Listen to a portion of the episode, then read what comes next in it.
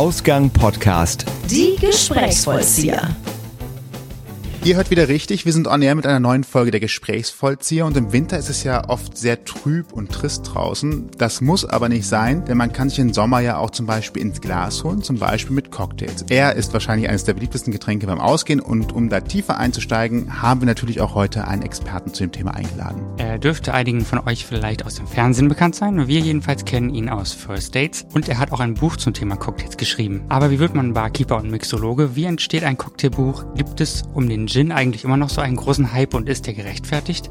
All diese Fragen klären wir gleich und zwar mit Nick Schenker. Herzlich willkommen. Hallo, schön hier zu sein. Äh, schön, dass wir da sein dürfen, Stimmt, denn heute sind wir mal bei dir zu Gast. Schön, dass ihr bei mir So gesehen ja, ne? Aber vielen Dank, dass wir kommen durften. Sehr gerne. Ein Drink ist ein Gesamtkunstwerk, das zitieren wir jetzt einfach mal so ein bisschen lose aus dem Text von deiner Homepage. Wie viel Kunst würdest du denn dann sagen, steckt dann in deinem Beruf? Wie viel ist Können, Lernen, wie viel ist Kunst? Oh, die Frage, ja, da muss ich natürlich, ich will versuche jetzt nicht allzu weit auszuholen. ähm, Künstler klingt natürlich immer so ein bisschen hochgestochen, aber irgendwo ist man es schon. Und es muss nicht nur mit dem Handwerk zusammenhängen. Ich betrachte das, äh, den, den Beruf eines Barkeepers als, als ganzheitliches Kunstwerk, nämlich auch der Umgang mit Menschen. Das würde ich sogar an erste Stelle setzen. Ich finde, die Kunst darin liegt, den Menschen gerne eine Freude zuzubereiten. Das sollte für mich an erster Stelle sein. Also ich habe zum Beispiel ein Cocktail-Catering-Unternehmen und wenn jetzt Leute sich bei mir bewerben, die erste Frage, die ich stellen würde, wäre, liebst du Menschen? Ja, magst du es zu dienen? Es kommt ja von, also Dienstleistung kommt von dienen.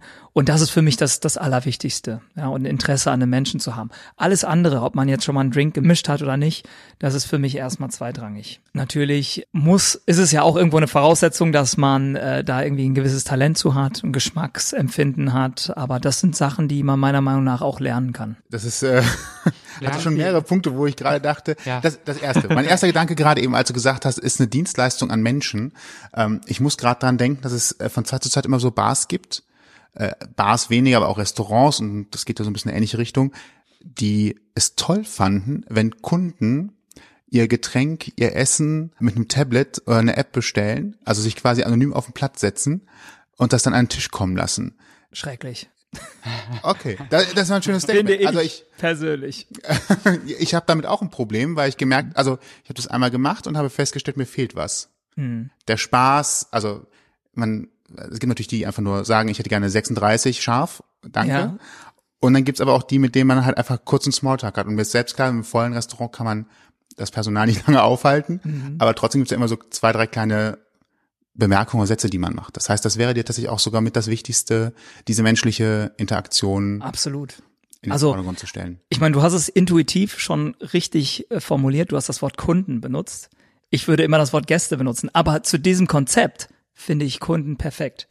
Ja, weil da fehlt nämlich genau dieses Persönliche. Ja, über ein, über ein Tablet bestellen und einfach dann äh, das dann äh, hingestellt bekommen und da fehlt mir irgendwie die Seele. Und ich glaube, viele von uns äh, sind Bartender geworden, gerade aus diesem Grund, weil wir Spaß daran haben, den Menschen so ein bisschen, also für mich sind zum Beispiel diejenigen am spannendsten, die sagen, ich mag keine Cocktails, Punkt.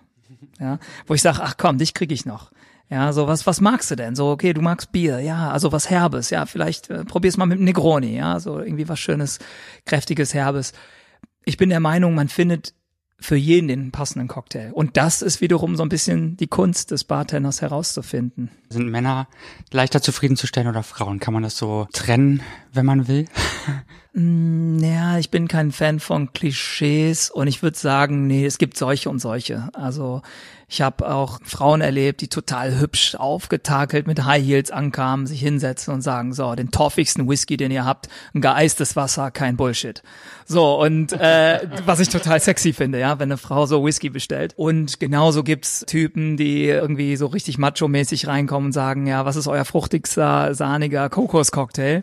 äh, den hätte ich gerne, aber nicht so viel Umdrehung bitte und mit Strohhalm oder auch zwei.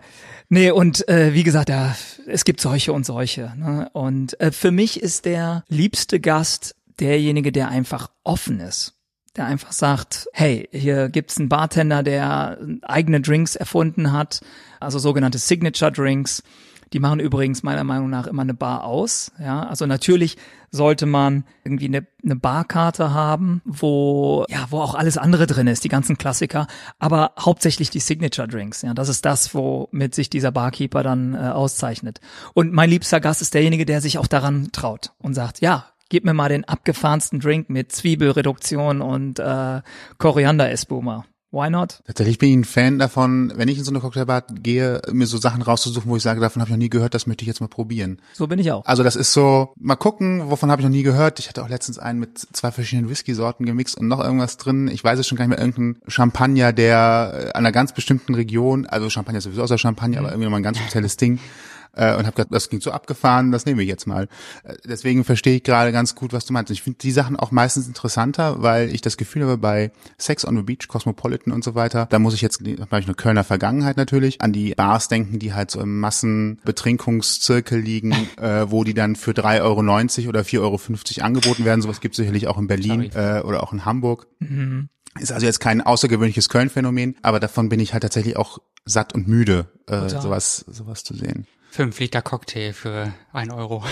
so ungefähr. Ja, also irgendwo muss man ja bei sowas von alleine schon skeptisch werden. Ja? Also irgendwo wird ja gespart. Also entweder wird oder sehr wahrscheinlich wird an der Qualität des, des Wareneinsatzes gespart oder das Personal. Ja, man hat da irgendeinen Azubi, der keine Ahnung von Tuten und Blasen hat oder ein Student. Ja, also irgendwo muss gespart werden und ja, da muss man einfach einen gewissen Anspruch an sich selbst haben, um zu sagen, ja, nee, also es ist mir schon wert, den Euro oder zwei oder drei extra zu zahlen, aber dafür einfach was Vernünftiges zu bekommen. Ich vergleiche es immer wieder mit Essen. Du kannst natürlich in einem Fastfood-Restaurant dich mit einem Fünfer irgendwie satt essen und du kannst auch das Ganze mit allen Sinnen genießen und für ein bisschen Zubrot dann vernünftig machen. Du hast gerade eben, ich gehe nochmal immer wieder zurück auf den Anfang, ja. äh, Dienstleistungen an jemanden, der zu dir kommt und ein Getränk haben möchte. Und was ich ja auch schon mal gerne mache, ist einfach zu sagen, ich bin heute so ein bisschen unentschlossen, ich weiß gar nicht, was ich möchte. Da fängt ja so eigentlich für dich auch wahrscheinlich der spannende Moment an, zu schauen, was kann ich machen? Denkst du dann direkt schon in deinen fertigen Cocktails, die du quasi in Anführungsstrichen auf der Karte gedanklich drinne hast? Oder bist du sogar dabei zu überlegen, okay, der hat jetzt mal was gesagt, weil ich total ungewöhnlich finde, dass das überhaupt reinkam als Interessenspunkt. Und ich könnte mir vorstellen, das passt gut mit dem und mit dem. Ich mixe mir was Neues zusammen. Also bist du eher kategorienmäßig unterwegs oder hast du schon direkt im Kopf einen Plan für, ich glaube, ich mache gerade mal was ganz Neues, wenn so jemand auf dich zukommt? Ja, also natürlich gebe ich gerne Empfehlungen, aber ich muss da auch von vornherein sagen, manchmal nervt's mich, wenn ein Gast kommt und sagt, empfehl mir was. Dann sage ich, okay, was magst du denn? Ich brauche ja irgendwie auch so Anhaltspunkte. diese Anhaltspunkte Süß, sonst, scharf. weil ich kenne die Person ja nicht. Und es ist unfassbar, wie oft dann irgendwie die Antwort kommt, ja, das, was du am liebsten trinkst. Wo ich mir denke, ne, das erinnert mich irgendwie an diese Szene von Eddie Murphy, ihr, ähm, der Prinz von Samunda, wo die Frau einfach sagt, ja, was ist dein Lieblingsfilm? Mein Lieblingsfilm ist dein Lieblingsfilm. Und äh, ja, das, das bringt ja nichts. Ja. Also wenn ich jetzt sage, ich mag Drinks, die nach Jod, Medizin und Torf und sowas schmecken, dann heißt es ja nicht automatisch, dass du das auch magst. Insofern ist es immer sehr hilfreich, wenn ich so viel Information bekomme wie, wie möglich. Aber auf die Frage zurückzukommen, ja, ich würde behaupten, ich gehe erstmal so meine Kategorie an Drinks durch, die ich kenne. Es müssen auch nicht Klassiker sein, das können auch welche sein auf meiner Karte. Aber wenn die Wünsche so explizit sind und so ungewöhnlich, dass ich sage, hey, das habe ich selber noch nie probiert, dann kann es durchaus sein, dass ich da und dann einen neuen Drink austeste oder ausmixe. Da wird man dann ja wirklich zum Künstler. Das ist ja für mich die Da Kreativität, die freisetzt. rein, ja. also eigentlich, weil ich kriege tatsächlich die Frage häufiger gestellt, wie setzt du einen Drink zusammen? Es ist ja nicht so, dass ich willkürlich irgendwelche Sachen zusammenmische, sondern es ist wie so eine, kennt ihr ein Aromenrad? Habt ihr das schon mal gehört? Also es gibt so, also es ist, sage ich mal, so eine Art Chart, Mhm. wo du verschiedene Bereiche hast. Du hast süß, salzig, sauer, du hast nussig, du hast, das geht dann halt immer so mehr mehr in die Tiefe. Es gibt wahrscheinlich Bereiche, die sich gegenseitig aufheben Genau. und Sachen, die aber gut zusammenpassen, weil man beides gleichzeitig schmecken kann. Richtig. Also genau. Und du kannst auch Sachen kombinieren und du kannst in so verschiedene Zonen dieses Charts reinrutschen. Wie so ein Farbkreis. Wie so ein Farb. Kunstunterricht, Genau. hm? Ja? Ja. Sehr gut. Ja, wie ein Farbkreis. Und, und so stelle ich mir das eigentlich vor. Und ich gehe mit einem Konzept vor. Das heißt, ich ich muss mir schon Gedanken machen im Vorfeld, was will ich mit diesem Drink überhaupt bewirken? Soll der leicht sommerig sein, dass ich den so als Sundowner trinken kann oder auch zwei oder drei, ohne dass er mich umnockt?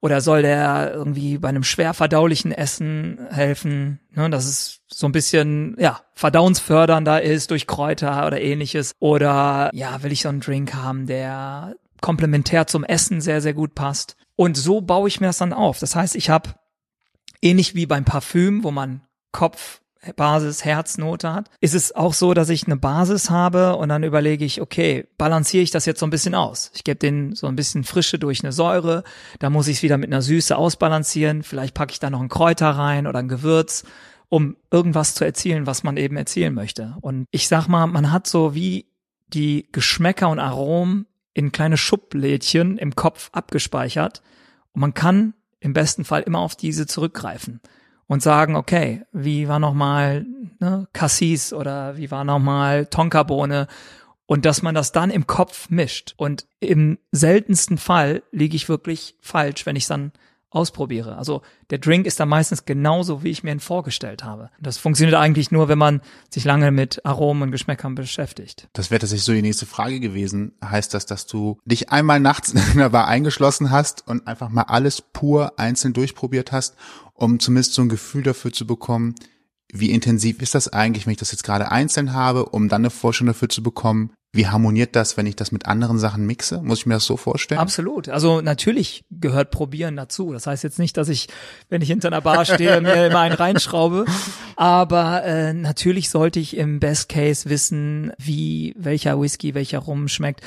Es passiert in den letzten, sag ich mal, zehn Jahren so viel in der Barszene und es kommen jedes Jahr, ich weiß nicht, wie viele neue Spirituosen raus. Ganz zu schweige von Gin, aber ich glaube, das ist ein Thema für sich. ähm, Schneiden wir vielleicht nachher nochmal an. Genau. Und es ist unmöglich, dass ein Barmann alle Spirituosen kennt. Ja, da passiert einfach zu viel. Aber zumindest die Richtung zu kennen, finde ich sehr, sehr wichtig. Und ja, man kann ja sogenannte Twists machen, dass man einfach sagt, okay, normalerweise kenne ich den Drink mit dem Gin oder dem Rum, ich probiere es jetzt einfach mal mit was anderem und schon habe ich ein ganz anderes Ergebnis. Also es macht auf jeden Fall Sinn, dass man seine Produkte kennt von A bis Z. Und Handwerk spielt ja vielleicht auch eine kleine Rolle dabei, oder? Also ich meine, dass die Grundkenntnisse des Shakens und Mixens und so weiter, äh, davon hast du natürlich mehr Ahnung als ich. die sind ja sicherlich auch erforderlich, ne? Ja, aber wenn wir nochmal zurück zum Anfangspunkt kommen, ich behaupte, ein großartiges Talent an Shake-Künste oder äh, muss nicht vorhanden sein. Deswegen habe ich das bewusst an zweite Stelle gesetzt. Ich zum Beispiel behaupte, und da könnte meine Frau mir auf jeden Fall recht geben, ich bin handwerklich so ungeschickt. Das glaubt ihr mir gar nicht. Also wirklich, ich habe zwei linke Hände, aber es ist natürlich eine Sache, die ich seit Jahren wiederhole und irgendwie, wenn es eine Routine wird, wird es ja ins Unterbewusstsein abgespeichert und dann laufen die Sachen einfach. Das ist wie wenn ihr euch ins Auto setzt, macht ihr euch auch keine Gedanken, okay, jetzt muss ich hier Kupplung äh, treten und dadurch schalten und den Schulterblick und so, es fließt einfach in den, ins Unterbewusstsein an. Und das ist natürlich so Learning by Doing dann. Aber ich hatte jetzt nicht von Anfang an irgendwie das Talent, so besonders toll zu shaken, zum Beispiel. Ja, also ich behaupte einfach, dass das Talent mit dem Interesse kommt. Und ich war beispielsweise, wir hatten damals einen Cocktailkurs geschenkt bekommen, einen Intensivkurs. So bin ich überhaupt eigentlich zum Barkeepen gekommen. Ich habe in einer Bar so ein bisschen nebenbei gejobbt und hatten einen guten Sommer und unser Chef hat uns einen Intensiv-Cocktailkurs geschenkt und der ging 14 Tage lang, a sieben Stunden. Und man hat gemerkt, im Team war irgendwie so nach dem zweiten, dritten Tag, war das Interesse irgendwie pff, so ein bisschen weg, weil es war sehr theoretisch. Es ging sehr in die Tiefe. Bevor wir überhaupt einen Cocktail-Shaker in die Hand genommen haben, ging irgendwie vier Tage vorbei. Und da habe ich gemerkt, dass ich immer wie so ein Streber in der ersten Reihe saß und habe alles aufgesogen wie ein Schwamm. Und dadurch kam, behaupte ich mal, mein Talent. Also durch das Interesse, was geweckt wurde. Ich war irgendwie Feuer und Flamme dafür. Und danach fiel mir irgendwie alles so einfach, wenn das Sinn ergibt. Die anderen haben sich irgendwie so ein bisschen schwerer getan, zum Beispiel die Formeln oder die Rezepturen sich zu merken. Und bei mir war es irgendwie einmal gehört und des Stars irgendwie. Also ich glaube, es war das große Interesse, was mich so gefesselt hat, einfach bei dem Thema Cocktails. Was denn die wichtigste Basisregel zum Cocktails machen für dich? Ist das tatsächlich das Ausbalancieren der Aromen oder sagst du, eine Handschrift von mir ist eine ganz bestimmte Geschichte, auf die ich immer achte? Gibt es da so etwas, wo du sagen würdest, das ist, wenn man so sich mit dem Thema vertraut macht, der, der wichtigste Punkt, auf den man achten sollte? Also ich behaupte, wenn man jetzt reinkommt in dieses Thema, entwickelt man am Anfang mehr Drinks, die so ein bisschen everybody's darling sind. So ein bisschen diese süffigen Drinks. Die haben eine perfekte Balance zwischen der Basis und diese Süße und Säure. Zum Beispiel der klassische Sour. Whisky Sour. Du kannst, wenn du diese Basisrezeptur hast, kannst du das abwandeln auf fast jede Spirituose. Zum Beispiel die Rezeptur eines Sours wären 6, 3, 2. 6 Basis, also in diesem Fall Whisky, Bourbon, 3 Cl Zitronensaft, 2 Cl Zuckersirup. So, und ich könnte jetzt den Whisky ersetzen durch einem Rum oder durch einen Gin. Ihr könnt davon ausgehen, dass fast mit jeder Spirituose, wenn ihr das macht, wird der Drink irgendwie lecker und süffig. Ausnahmen sind Liköre, weil die schon süß sind, da muss man ein bisschen Zucker reduzieren, aber dann habt ihr den gleichen Effekt. Das ist so irgendwie, wenn man jemanden hat, der sagt so, hm, ja, Cocktails, ich weiß es nicht. Also der, damit catcht ihr auf jeden Fall die meisten Leute. Ansonsten ja, es geht um Balance. Aber es geht auch darum, was ich, wo ich hin will mit dem Drink. Zum Beispiel, ich hatte vorhin den Negroni erwähnt, das ist so mein Lieblingsdrink eigentlich. Und da ist gar keine Säure drin. Also es ist Alkohol plus Alkohol plus Alkohol. Extrem bitter, kräftig. Also ne, nichts Süßes, nichts Saures, Fruchtiges. Der ist einfach nur bitter. Aber das ist genau wie der Drink sein soll. Der soll nämlich die Magensäfte anregen. Das ist halt ein klassischer Aperitif, also vorm Essen ist so ein Negroni halt was ganz Feines. Und nach dem Essen und den ganzen Abend. Zwischendurch eigentlich auch. Zwischendurch auch. Ist denn der Cocktail, also das Getränk Cocktail einfach an sich immer noch ein Trendgetränk? Wie schafft man es, da die Frische beizubehalten? Also die Frische im Sinne von was Neues zu machen, was nicht in, unbedingt in jeder Cocktailbar auf die Theke kommt und so. Also das ist doch bestimmt auch eine große Herausforderung, könnte ich mir vorstellen. Absolut, das ist eine Herausforderung. Aber ich könnte dir den Ball zurückspielen, weil du hast mir ja vorhin gesagt, du bist Koch. Mhm. Und für mich, ich kann es immer wiederholen, Kochen ist für mich wie Getränke mixen oder Essen gleich trinken. Du kannst auch, ich meine, das Thema Kochen ist ja auch uralt und trotzdem, ich glaube, wir haben immer noch so viele Kochsendungen wie noch nie und das Thema kannst du immer wieder neu bespielen und äh, es kommen immer wieder neue Techniken, gerade in der Kochwelt auch und die schwappen irgendwann auf die Barwelt über. Heißt, wir Bartender, wir arbeiten auch mit sous geräten wir machen Espuma, wir machen was mit Stickstoff, wir machen was mit Smoke Guns, ja, so mit so Rauchpistolen. Du kannst Gelee machen, du kannst Lack, essbaren Lack machen. Ja, also es, es hört gar nicht auf, das Thema. Und das kannst du immer wieder neu kombinieren.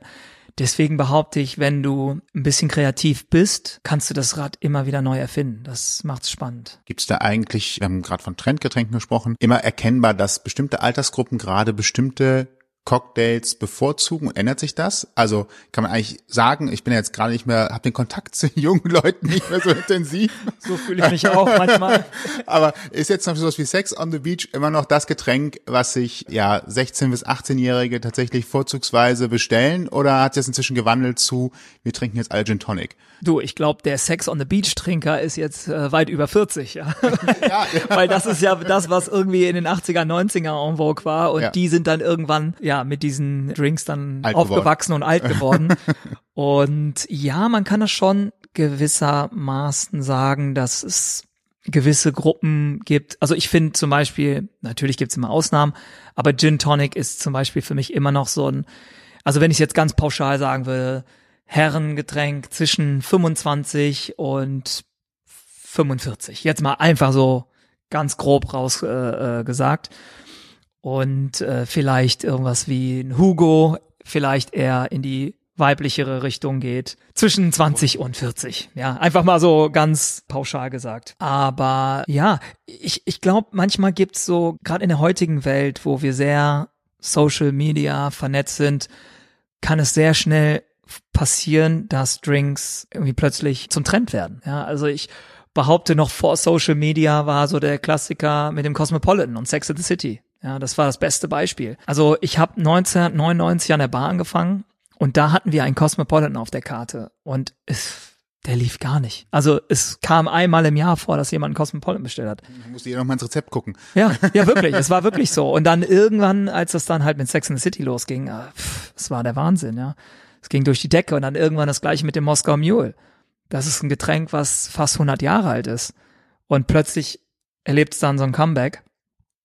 Also ich glaube, es gibt so gewisse Drinks, die einfach kommen und gehen durch vielleicht prominente Personen oder äh, Instagram und Social Media, die sowas dann pushen. Ja, da muss ja nur eine Kim Kardashian sagen, so ab heute trinke ich Negroni und dann würde mich das wirklich interessieren, wie das weltweit die Verkaufszahlen beeinflusst. Ne? Jetzt kommt der Martini bestimmt wieder. James Bond kommt ja auch wieder ins Kino. Ja, das, das wird einen Effekt haben. Und das Witzige ist ja immer, wenn jemand einen wirklichen Vespa oder einen klassischen Martini-Cocktail bestellt aufgrund dessen. Ich erkenne das immer sehr schnell, ob jemand wirklich schon mal Martini-Cocktail getrunken hat und glaubt mir, die meisten haben es nicht. Der ist knallhart, der Drink. Knallhart. Und die meisten, die bestellen den total selbstsicher, nippen einmal dran und lassen den stehen und sagen, oh, next. war gut, war gut. Es ist ja fast, es ist ja purer Alkohol. Martini-Cocktail, das, viele verwechseln es ja mit der Marke Martini, was ja ein Wermut ist. Das hat ja nichts mit einem weißen Wermut zu tun. Es ist ja quasi ein Glas, was ausgespült wird mit einem Wermut, also nur benetzt wird und dann kommt einfach knallhart Gin rein oder Wodka. Und das war's, pur. Siehst du, hier lernt man noch was fürs Leben. ja. Äh, was war nochmal der Unterschied, warum nicht geschüttelt, das sondern wollte gerührt? ich auch gerade fragen, ja, die typische Also Frage. das jetzt so, Ja. wo wir gerade das Thema so anstreifen, sage ich so, ist das nicht egal, ob ich schüttel es oder ist, rühre? Es ist wirklich nicht egal. Also äh, im Grunde genommen willst du durch das Rühren oder durch das Schütteln zwei Sachen machen. Du möchtest A, das Getränk runterkühlen, deswegen auf Eis. Und zum anderen möchtest du die einzelnen Komponenten miteinander verbinden. Hast du Komponenten, die die gleiche Dichte haben, reicht es, wenn du sie rührst. Zum Beispiel ein Wodka mit einem Wermut oder ein Gin mit einem Wermut, die haben die gleiche Dichte. Also reicht es, wenn ich es rühre. Habe ich jetzt einen Saft, einen Sirup, eine Spirituose, das sind verschiedene Dichten, das reicht nicht, wenn ich sie rühre, die muss ich schütteln, weil da brauche ich einfach mehr Kraft, um damit die sich durch eine Emulsion verbinden. Bei einem Wodka Martini, habe ich ja eben gesagt, haben wir die gleiche Dichte. Es reicht, wenn ich es rühre, aber James Bond, das Weichei, will ja seine geschüttelt haben. Das heißt, durch das Schütteln entsteht Reibung, durch Reibung entsteht Wärme, durch Wärme äh, schmilzt das Eis, also mein Drink verwässert. Also ist der Drink eigentlich für Schwächlinge. Damit haben wir das größte Mysterium dann auch schon mal direkt geklärt. Fall hilft Senf. Ach so, ja. Senf ist auch immer ein guter Emulgator, das stimmt. Genau. Aber er macht es im Cocktails, glaube ich, nicht ganz so gut. Oh, doch, doch. Also Ja? ich zum Beispiel muss sagen, Senf in einem Bloody Mary, saugeil. Na, Bloody Mary ist ja dieser scharfe Tomatendrink und ich finde so einen richtig schönen scharfen Senf, warum nicht? Muss nicht immer Tabasco sein.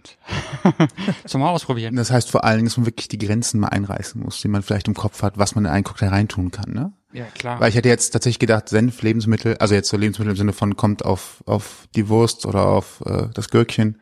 Ja, wie gesagt, also da kann man sich oder sollte man sich nicht einschränken. Also ich bin immer der Meinung, gerade das, also aus der Küche, das, was ich eben gesagt habe, dass wir sehr viel aus der Küche mitnehmen können und ich meine, ähm, Senf hat nun mal seinen eigenen, wenn wir jetzt bei dem Thema bleiben, seine eigenen Eigenschaften, ja, dass so ein bisschen in der Nase brennt, diese schöne Schärfe und es gibt nun mal nichts so in der Getränkewelt, wie ich diese Schärfe herstellen kann, also warum nicht zu Senf greifen? Wo wir gerade schon bei den Zutaten sind, welches ist denn die wichtigste Zutat für einen guten Cocktail? Und da können wir natürlich ein bisschen metaphorisch auch werden oder Boah, so also geistreich. wichtig, ich habe immer so so ein Problem mit dem Thema beste, wichtigste, ähm, weil es Deswegen auch vielleicht auch schwierig. metaphorisch tatsächlich. Also das heißt, vielleicht sagst du auch einfach, dass ich Einfühlungsvermögen auf so, denjenigen, der es okay. trinkt oder Ja. also wir müssen müssen das gar nicht so festmachen. Oder du sagst, wichtig ist tatsächlich, dass ich nicht die günstige Spirituose nehme, die äh, vielleicht gerade günstig irgendwo angeboten worden ist. Also so ein Fake-Off Klar. irgendwas. Also das ist für mich sowieso eine absolute Grundvoraussetzung, dass man ne, wirklich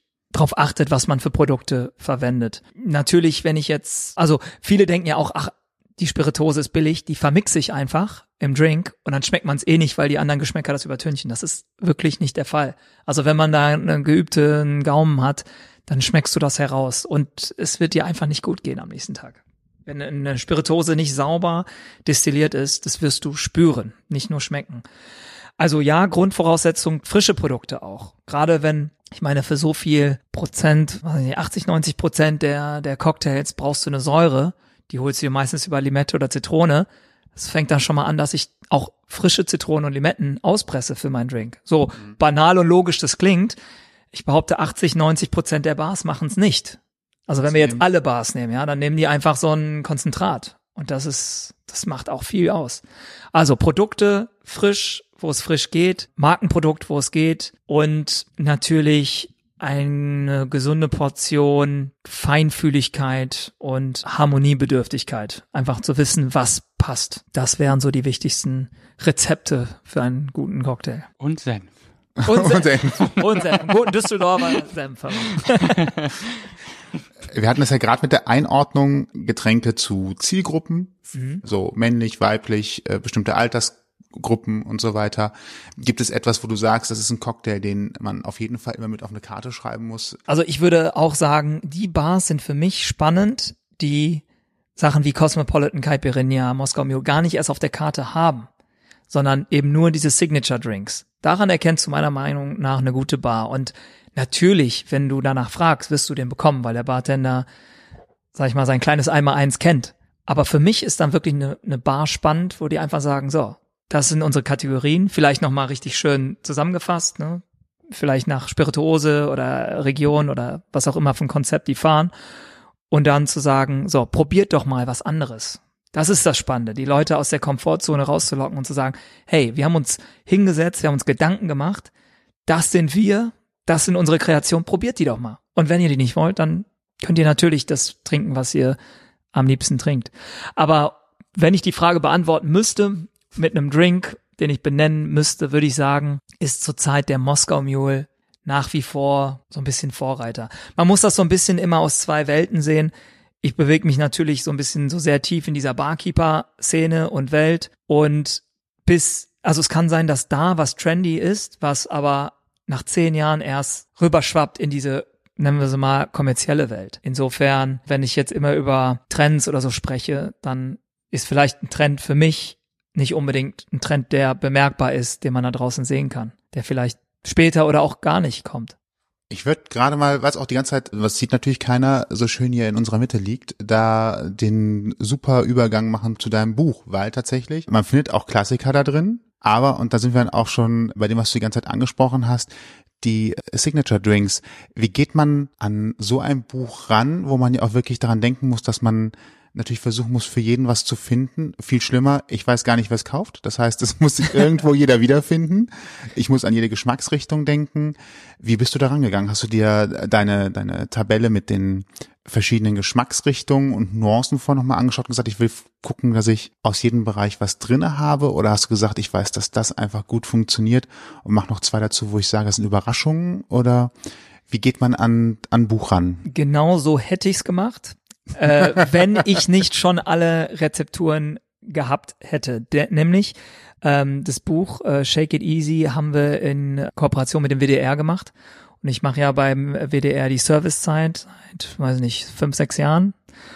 Und dafür haben wir dann pro Sendung immer ein Special, dass wir irgendwo zu einem Bauernhof fahren oder was weiß ich, ja, einen botanischen Garten und mit den Sachen, die vor Ort sind, irgendwie was Kreatives machen. Und tatsächlich sind das alles Rezepte aus dieser Servicezeit, die wir genommen haben. Aber das Grundprinzip, was wir für die Servicezeit haben, ist das gleiche Prinzip, was ich sowieso genommen hätte für das Buch Shake It Easy. Der Name ist Programm Shake It Easy. Ich wollte natürlich einen Titel wählen, der auch so ein bisschen Spaß macht, Lust macht auf Cocktails, weil oftmals, vielleicht kennt ihr das selber, ihr kriegt ein Kochbuch geschenkt und das sieht dann total fancy aus und so richtig schöne Fotos und abgefahrene Rezepturen. Und dann guckt ihr in die Zutatenliste rein und sagt, oh Gott, wo kriege ich jetzt irgendwie diese sibirische Minze her, die nirgendwo wächst oder irgendein Kraut oder sonst was. Und dann macht ihr das Buch zu und sagt, ja, hm, mache ich an einem besonderen Anlass. Und das wollte ich eben nicht. Ich wollte, dass die Zutaten für die Drinks in jedem Supermarkt sind, in meinem Kühlschrank vielleicht irgendwo vorhanden sind, äh, in meinem Kräutergarten wachsen Und dass ich einfach sage, okay, wie kann ich aus einfachen Sachen irgendwie was Kreatives, Leckeres zaubern? Und, und so ist tatsächlich die Idee geboren gewesen, das Ganze als Buch auch zu verfassen. Und es ist auch schön, wie wir auch schon selbst ein Buch gesehen haben. Freundlicherweise haben wir es ja vom Verlag zugeschickt bekommen. Da ist wirklich alles drin, was man auch als Laie umsetzen kann, würde ich sagen. Und äh, Wolltest du was sagen? Ja, ich wollte gerade noch so zwei Sachen rausgreifen, Mach vielleicht das um mal so ein bisschen äh, Shake It Easy neugierig zu machen. Was mich überrascht hat, war die Kaffee, die Kaffeegeschichten. Ja, weil ich gedacht habe, Cold Brew, die hätte ich, ne? genau, die Cold Brew Geschichten, die hätte ich jetzt gar nicht erwartet. Also, wenn man drüber nachdenkt, ja, es passt, Ja. aber eigentlich wäre ich mir von Cocktails ausgegangen. Deswegen war ich so ein bisschen aus der Richtung überrascht. Wo ich sehr lange hängen geblieben bin und auch, glaube ich, irgendwann nicht mal rantrauen möchte, ist Smoked Chocolate Oh, geil. weil ich das so dachte, das ist tatsächlich mag ich Schokolade in Drinks, wenn es überraschend ist, ganz gerne. Äh, Darf also nicht der Haupt, aber wenn das so rauszuschmecken ist, finde ich Mhm. sehr schön. Und der Partyspaß natürlich, die Bierbowle. ähm, das waren so die Dinger, die mich überrascht haben, um vielleicht auch mal Ja. neugierig zu machen, wo ich nicht mit gerechnet hätte. Also von daher ist gut gelungen und die Klassiker sind natürlich auch mit drin. Jetzt habe ich den Werbeblock gemacht, ohne es zu wollen. Danke dafür, Geld kriegst du gleich. nee, aber äh, wo du das gerade mit dem Kaffee angesprochen hast, das ist ja in der Abteilung alkoholfreie Drinks. Das sage ich immer äh, ganz deutlich, weil das für mich total wichtig ist. Ich lege da sehr großen Wert drauf, auf das Thema alkoholfrei. Ich glaube, doch, weißt du was, wir haben vorhin gesagt, Trends ist schwierig zu sagen, was ein Trend ist, was nicht. Ganz, ganz klarer Trend sind alkoholfreie Drinks. Es sind in den letzten Jahren, vor allem im letzten Jahr, Spirituosen, man darf sie so nennen, weil sie auch destilliert wurden, auf den Markt gekommen, die kein Alkohol enthalten. Sprich, die wurden destilliert und dann durch einen chemischen Prozess der Alkohol entzogen. Und alleine, dass diese Spirituosen, also es gibt alkoholfreien Rum, alkoholfreien Wermut, alkoholfreien Gin, dass die alle jetzt rausploppen, ist ein ganz klares Zeichen. Und das habe ich immer schon gesagt. Und deswegen habe ich auch, sag ich mal, so ein bisschen so diese abgefahrenen alkoholfreien Drinks auch gemacht, weil ich der Meinung bin, du musst die Leute auch rauslocken äh, aus der Reserve und nicht einfach mit ein paar Säfte und Sirups abfrühstücken, sondern sagen, hey, ich kann auch einen alkoholfreien Drink spannend machen oder mit genauso viel Hingabe machen wie mit einem alkoholischen Drink. Also das ist definitiv für mich die Zukunft, dass da immer mehr kommen wird. Gibt es einen geschmacklichen Unterschied? Also klar, es ist kein Alkohol drin, das heißt, es wird wahrscheinlich weniger Schärfe haben äh, oder weniger stark schmecken. Aber äh, wenn ich mich richtig erinnere, Alkohol, der Prozess des Alkohols passiert durch Zucker, der abgebaut wird oder vergoren ist wahrscheinlich falsch, aber irgendein chemischer Genau, durch Prozess die ist das.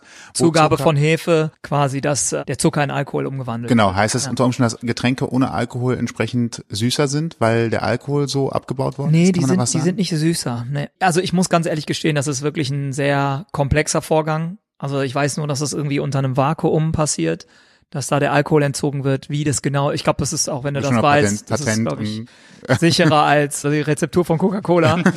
ähm, insofern kann ich da nicht so richtig mitsprechen. Ich weiß nur, wie es schmeckt und es ist spannend, weil du sprachst gerade Schärfe an. Ich weiß von einem Hersteller, dass der den Alkohol oder das Alkoholerlebnis imitiert durch Chili und Ingwer. Sprich, dieses Brennen, was wir im Hals spüren, dieses leicht, wo es warm wird, wird durch Chili und Ingwer-Extrakt imitiert und suggeriert dem Gehirn, ah ja, klar, ich trinke gerade Alkohol. Nur für so eine Sekunde hat man das Gefühl. Natürlich ist Alkohol ein absoluter Geschmacksträger und wenn der fehlt, dann fehlt der. Aber ich muss sagen, es ist wirklich trotzdem sehr, sehr gelungen. Also es geht einfach in die Richtung. Ich glaube, es ist so ein bisschen wie dieses Thema Fleischersatz. Natürlich, ich bin zum Beispiel zufällig Vegetarier. Dass es nicht gut ist, weiß ich auch. So ein Sojaschnitzel, aber manchmal habe ich einfach Bock drauf. Und ja, für den Moment, natürlich kann ich das nicht vergleichen. Und ich weiß, ein Kalbschnitzel aus Wien wird immer besser, leckerer, wie auch immer sein. Aber ich habe für diesen Moment einfach so ein ähnliches, ja, es ist nur eine Alternative. Es soll kein Imitat sein. Und so würde ich das Thema angehen. Ne? Und ich bin einfach froh, dass es sowas gibt. Und du erlaubst einfach viel mehr Leuten die Möglichkeit, auch mal was anderes zu trinken als nur irgendwie eine Apfelschorle oder ein Wasser, wenn die vielleicht im Club sind oder in einer Bar. Wird das ein Trend sein in den nächsten, ich sage jetzt mal zehn Jahren, weil ich glaube, dass die Trends in der Cocktailszene wahrscheinlich eher ein bisschen mehr Zeit brauchen, weil nicht jeder jeden Abend Cocktails trinken geht. Ich glaube, bei Ernährung geht sowas schneller, bei Cocktails wird es ein bisschen langsamer wahrscheinlich sein. Dass das in den nächsten zehn Jahren wahrscheinlich dann nochmal an Fahrt gewinnen wird. Ja, definitiv. Ich glaube, weil, also ich frage euch jetzt mal, habt ihr schon mal was von alkoholfreien Spirituosen gehört? Ich höre es gerade zum ersten Mal. Also natürlich kenne ich alkoholfreie Cocktails. Ja. Und äh, tatsächlich das meiste, woran ich dann denke, ist, und deswegen ist es bei mir immer so ein bisschen, hm, sind dann halt irgendwelche Säfte, also da wird halt mit Limette oder Mhm. da kommt noch ein Himbeersirup dazu und sonst was. Äh, das sind so diese, diese sind eher so Fruchtcocktails und ja, die sind mal vielleicht ganz nett im Sommer, sind aber nicht so die Cocktails, die ich favorisiert als erstes bestellen würde, egal ob Alkohol drin ist oder nicht. Und deswegen. Alkoholfreien Sekt und Wein kenne ich, aber tatsächlich wirklich Spirituosen war mir jetzt auch nicht so bewusst. Ja. Aber ich finde es interessant, dass es tatsächlich oder dass du die Einschätzung hast, dass es ein Trend wird, weil ja doch oftmals so ein bisschen der Konsens herrscht, du musst Alkohol trinken, wenn du ausgehst, weil sonst wird dein Abend scheiße, Ja. Deutsch gesagt, ne, sonst hast du keinen Spaß oder so. Das finde ich spannend. Und es gibt ja auch genug Leute, die auch aus gesundheitlichen Gründen jetzt vielleicht keinen Alkohol trinken können, ne? Und deswegen finde ich das super. Überleg mal einfach, was du, du hast einen ganz anderen, einen ganz anderen Markt oder ein, ein, ein anderes Publikum, weil ich meine, in meiner Cocktailwelt, in der ich mich bewege, habe ich eigentlich immer nur eine ganz kleine, selektierte Welt oder Ansammlung an Menschen, die sagen, ja, ich bin cocktailaffin, ich bin Genussmensch, ich trinke gerne Alkohol, ich mache mich gerne schick, ich gehe gerne aus. So, was ist mit Schwangere? Was ist mit Sportlern? Was ist mit Autofahrern? Hätte ich vielleicht als erstes erwähnen sollen. Was ist mit Moslems? Was ist mit Leute unter 18? Gesundheitlich. Äh, was ist mit Gesundheitlich, Leuten, ja. die gerade Medikamente nehmen müssen, So. die bei Alkohol schwierig sind und so weiter? Eben. Insofern hast du ein viel, viel breiteres Spektrum an ja, Menschen, die das auch genießen können. Insofern, um die Frage zu beantworten, glaube ich definitiv, dass es ein Trend wird.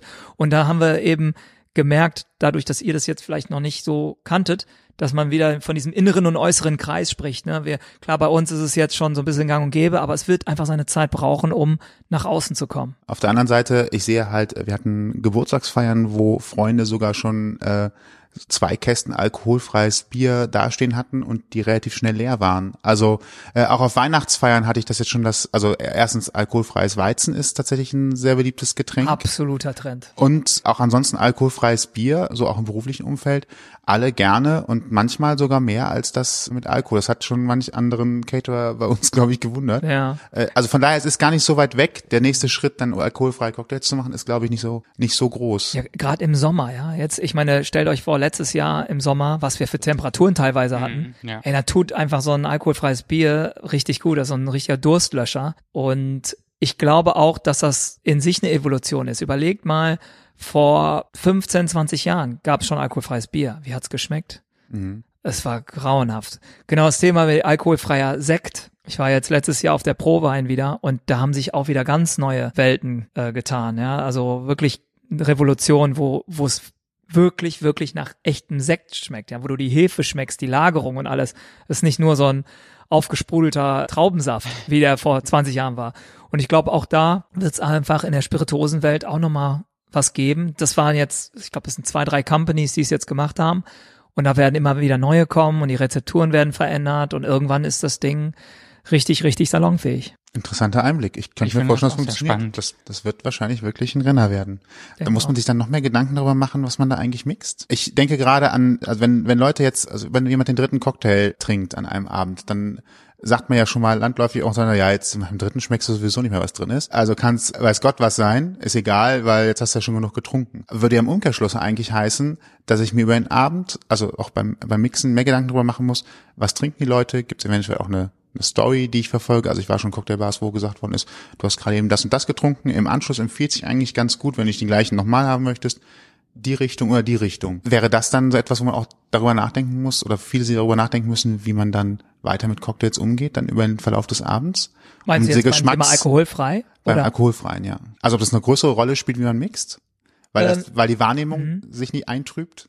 Ja, das- ist spannend. Also diese Frage habe ich mir tatsächlich noch nie gestellt. Aber ja, der Vorteil ist auf jeden Fall der, dass man mehr probieren kann. Weil es ist, ist einfach normal, ja. Irgendwann ist die Sensorik äh, im Eimer, ja. Du kannst nicht mehr nach dem fünften, sechsten alkoholischen Drink noch die Nuancen rausschmecken oder ich behaupte auch nicht mehr so genießen wie den ersten oder den zweiten. Und ähm, da muss ich auch zu sagen, äh, ich habe ja keine Bar mehr. Ich hatte mal eine Bar in 2011 und da muss ich sagen, ich war nie derjenige, der gesagt hat, so jetzt Umsatz, Umsatz, Umsatz machen und äh, den verkaufe ich jetzt noch einen Drink, sondern wenn ich der Meinung war, derjenige hat zu viel gehabt, dann habe ich das auch gesagt. Dann habe ich gesagt, weißt du was, Kollege, ich glaube, es ist besser, wenn du jetzt vielleicht ein Wasser bestellst, weil ich will auch, dass derjenige mich nicht verflucht am nächsten Morgen, wenn er in seiner eigenen Kotze aufwacht, ja.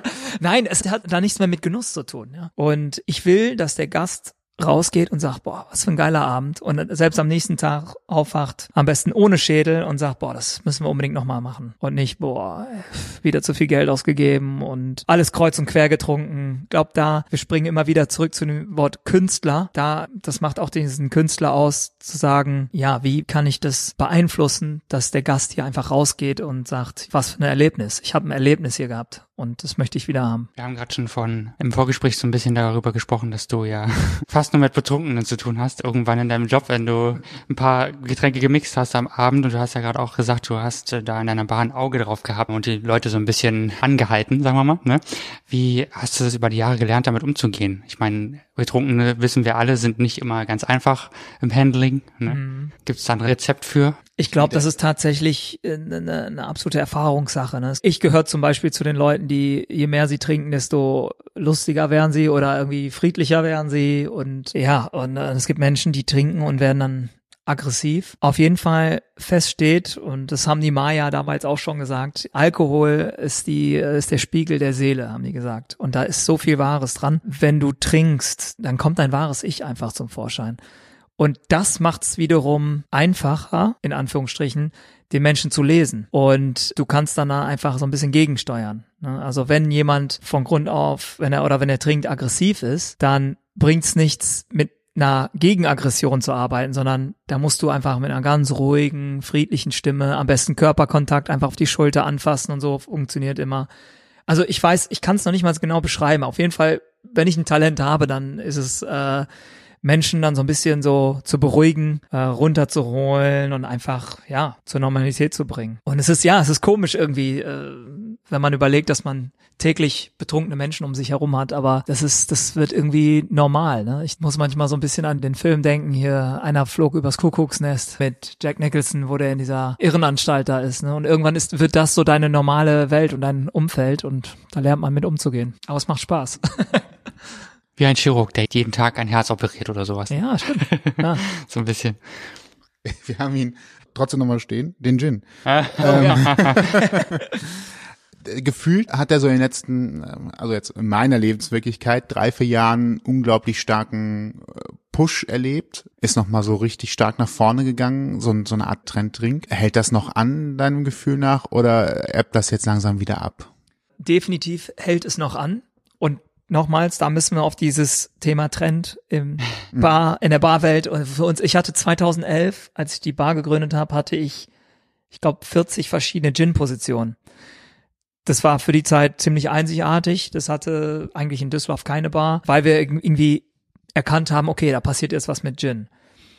Jetzt haben wir 2020, äh 20, doch 2020. Ja, 2020. Klingt so komisch, wenn man es ausspricht. Ist noch neu das Jahr. 2020, mein Gott. Und äh, trotzdem behaupte ich, ist dieser Gin-Hype oder Trend immer noch da. Weil die Leute gehen aus und die sagen, äh, ja, das, das kenne ich. Bestes Beispiel war die Caipirinha. Das war ja Anfang der 90er, hatte das einen Hype.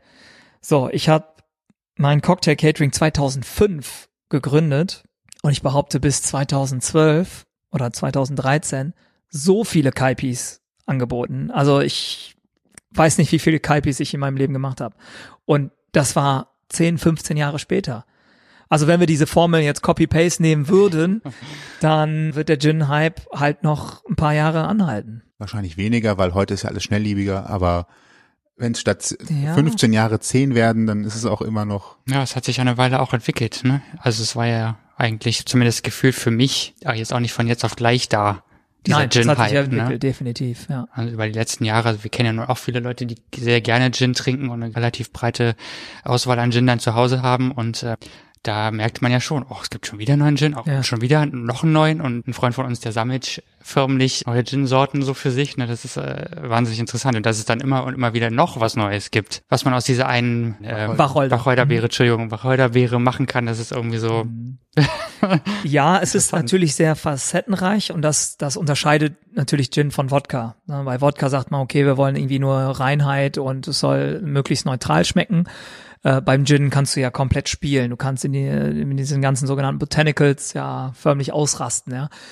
Aber äh, auf der anderen Seite sage ich, irgendwo oder irgendwann nervt's auch so ein bisschen, wenn man sagt, okay, noch ein Gin. Und die haben sich dann die das exotischste Gewürz dann ausgesucht, was keiner kennt und haben gesagt, so, wir haben jetzt ein Gin, der mit Buddhas Hand gemacht wurde. Buddhas Hand ist so eine Zitrusfrucht, die tatsächlich aussieht wie eine Hand. Ah, okay. Äh, war jetzt nur ein Beispiel, ja, aber die dann irgendwo in den Tropen wachsen, ja. Ja, wo du sagst, okay, braucht die Welt das jetzt wirklich? Deswegen sage ich, manchmal nervt so ein bisschen. Aber ja, grundsätzlich ist das eine coole Sache und ich finde, ich vergleiche das immer mit dem Thema Wein. Als ich in der Gastronomie angefangen habe, war das Thema Wein ein absoluter Trend. Ein Mann hat eine Frau irgendwie imponiert, indem er mit seinem Wein Kenntnis trumpfen könnte und konnte sagen, ja, hier natürlich zu dem so und so Heilbutt würde ich einen Sancerre natürlich empfehlen. Und das war so ein Wissen, was man einfach so kniggemäßig irgendwie äh, auf dem Tisch präsentieren konnte.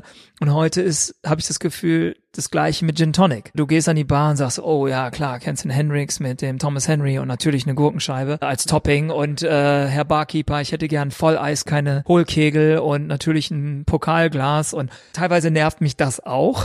Ich musste auch gerade durchatmen. Ja, wo, wo man einfach denkt, also könnte ich einfach nur bitte einen fucking Gin Tonic haben. Aber nee, man merkt einfach, dass das schon auch so ein bisschen Spaß macht für viele zu sagen, hey, ich zeige jetzt einfach so mein Wissen oder gehe da jetzt spielerisch mit um, indem ich zeige, was ich so drauf habe, was das Thema Gin Tonic angeht. Ist das eine Riesenwissenschaft, das richtige Tonic zum richtigen Gin rauszusuchen?